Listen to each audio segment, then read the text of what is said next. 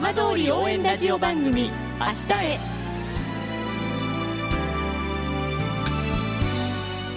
時刻は5時1分になりました。今週も浜通りの情報をお届けする浜通り応援ラジオ番組明日へのスタートです。まずは今週の浜通りニュースです。新型コロナウイルス感染拡大に伴う首都圏などとの往来自粛要請が解除されて初の週末となった20日。県内の観光地に客の姿が徐々に戻ってきました。他県ナンバーの車も目立ち人手回復への兆しが見え始めています。一方で各施設は感染への警戒を緩めず新しい生活様式に即したおもてなしを徹底しています。いわき市の観光スポット小名浜のいわきララミューには20日再開後初めて大型バス2台が乗り入れました。市内ではスパリゾートハワイアンズが来月1日に営業を再開します。森青ガエルの繁殖地として国の天然記念物に指定されている川内村のヘブス沼で森青ガエルが産卵期を迎えています。村の教育委員会によりますと産卵は今月下旬まで見ることができるということです。さて毎週土曜日のこの時間は浜通りのさまざまな話題をお伝えしていく15分間。震災と原発事故から9年。ふるさとを盛り上げよう笑顔や元気を届けようと頑張る浜通りの皆さんの声。浜通りの動きにフォーカスしていきます。お相手は森本洋平です。どうぞお付き合いください。浜通り応援ラジオ番組明日へ。この番組は地球を守る未来をつくる東洋システムがお送りします。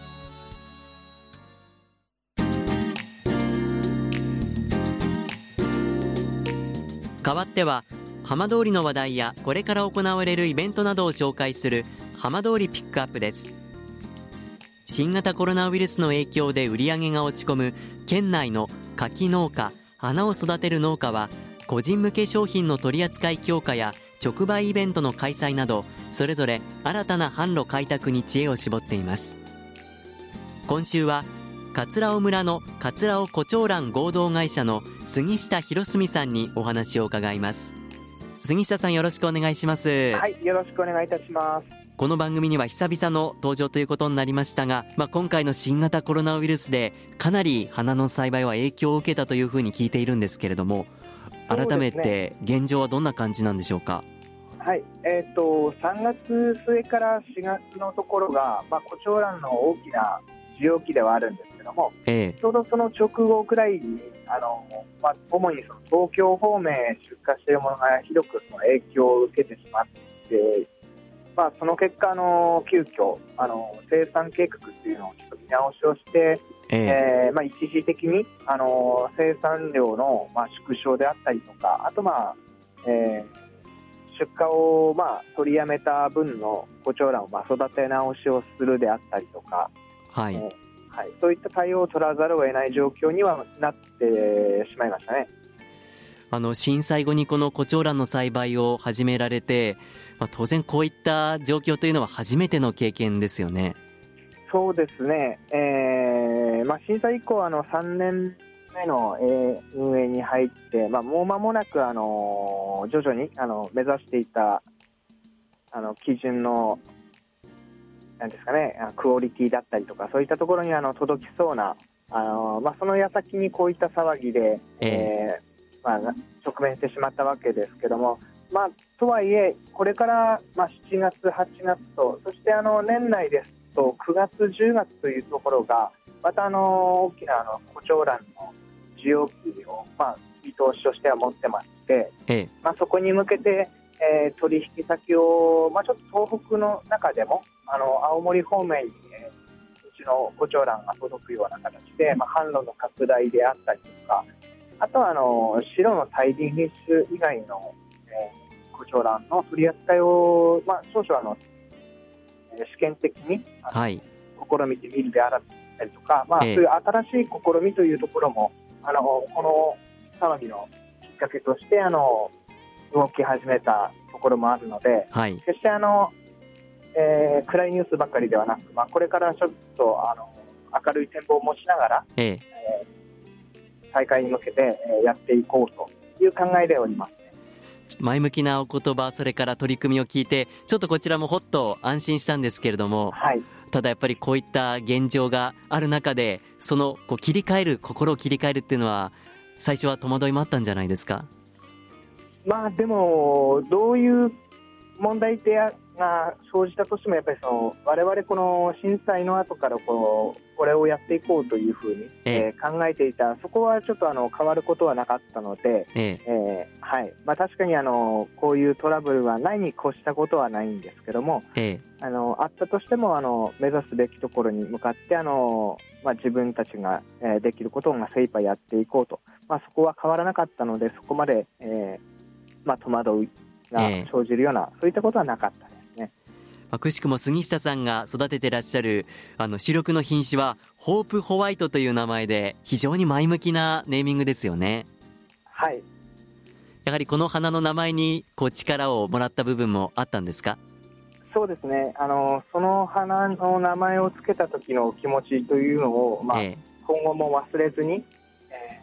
っかりとその地域をあの中心に、まあ、ここから福島からあの質のいい胡蝶蘭を発信することでいろんな方にそういうあの希望を持った、えーそういう明るい気持ちを持っていただきたいな、まあ、そんなことは考えながら日々そ育てています。販路の拡大もお話もありましたが改めて栽培を始めた時と比べるとかなり認知度も上がってこうブランド力も上がっているということなんですか？えっとそうですね、あのうちからこの各市場に送り出した花をあの実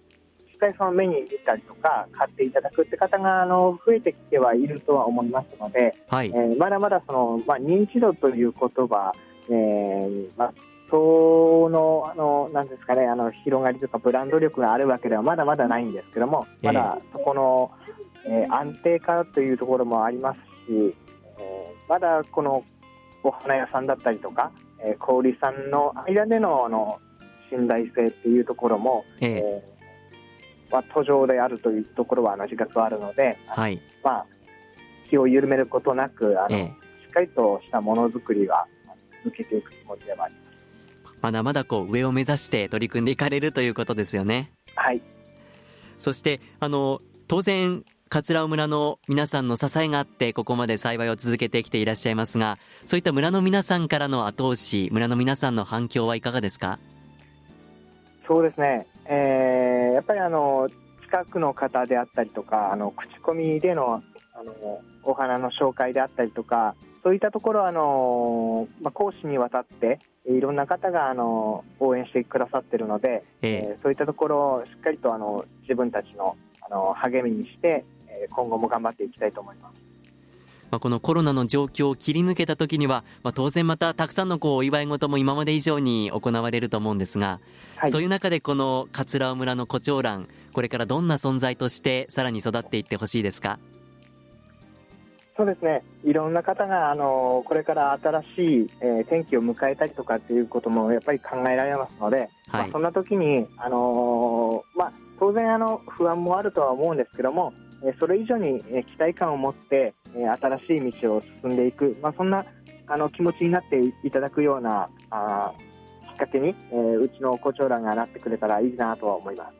やはりこう真っ白な胡蝶蘭見てるとなんだか不思議と心癒されますよねそうですね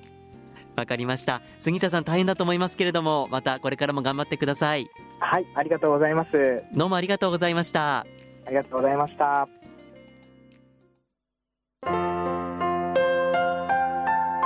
浜通り応援ラジオ番組「明日へ」